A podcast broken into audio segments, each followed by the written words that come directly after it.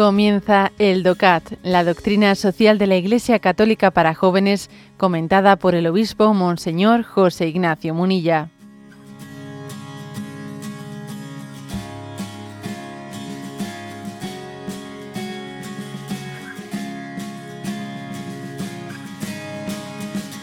Nos toca el punto 30 del DOCAT que pregunta así. ¿Significa la evangelización lo mismo que la ayuda a la promoción humana? Y responde, la ayuda a la promoción humana y la evangelización de la fe deben de ir de la mano. Además de la liturgia y de la proclamación, la tercera función esencial de la Iglesia es la caridad, es decir, el amor activo al prójimo.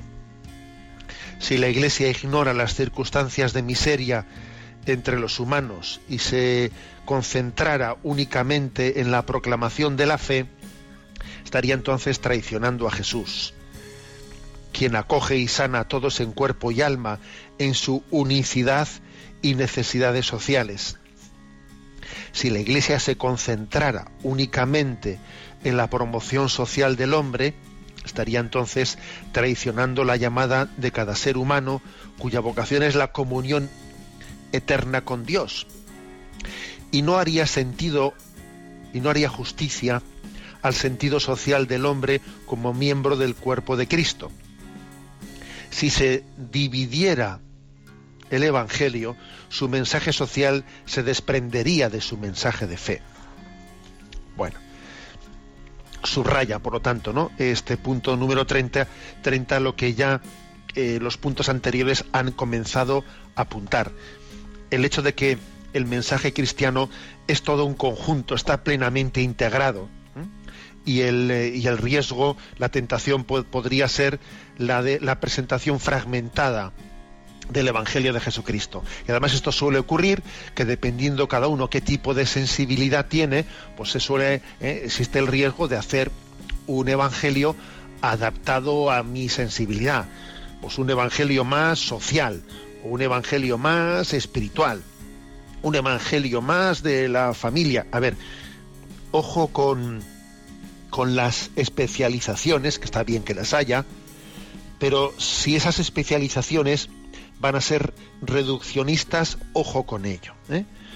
Porque la imagen de Jesús, eh, nosotros vemos, por ejemplo, en el episodio en el que Jesús le dice a aquel aquel paralítico que había sido descolgado desde el tejado de la casa, tus pecados están perdonados. Y ahí hay un escándalo, pero bueno, ¿quién, puede perdonar los pecados?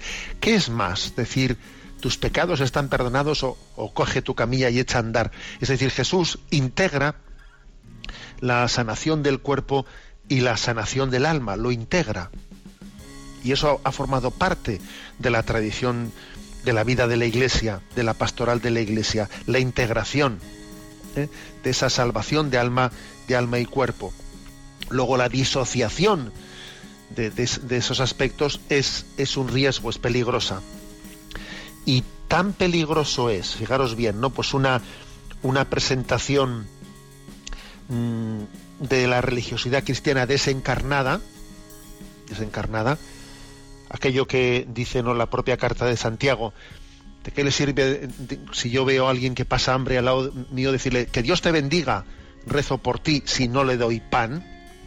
Como también es verdaderamente arriesgada el extremo contrario, que es la reducción de la vida de la Iglesia a una mera ONG mm, de servicio horizontal, ¿eh? pero que ha olvidado, ha olvidado la, la vocación a la trascendencia. A mí lo que me llama la atención de este punto 30 es que dice, cuando esto ocurre, se estaría traicionando la llamada de cada ser humano a esa vocación que tiene de comunión eterna con Dios. O sea, cuando reducimos la vida de la Iglesia a una mera ONG, estamos traicionando al hombre que tiene dentro de su corazón una llamada una llamada a la comunión eterna con Dios. Es, o sea, dejar de predicar, ¿no? Dejar de predicar la salvación eterna y reducir la iglesia a una mera ONG, no solo es traicionar la encomienda de Jesucristo, sino que es traicionar al hombre porque el hombre tiene un deseo de eternidad y tiene que ser incluido.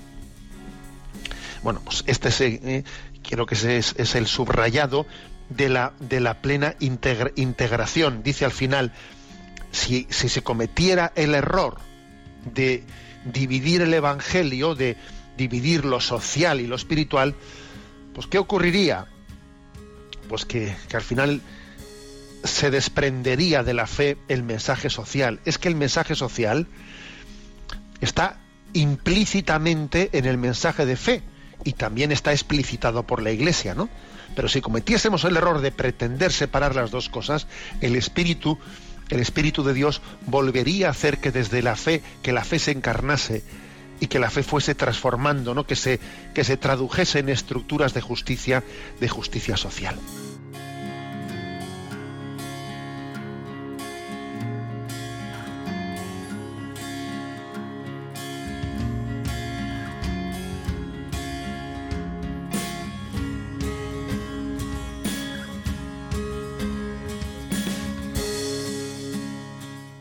Has escuchado el DOCAT, la doctrina social de la Iglesia Católica para jóvenes, comentada por el obispo Monseñor José Ignacio Munilla.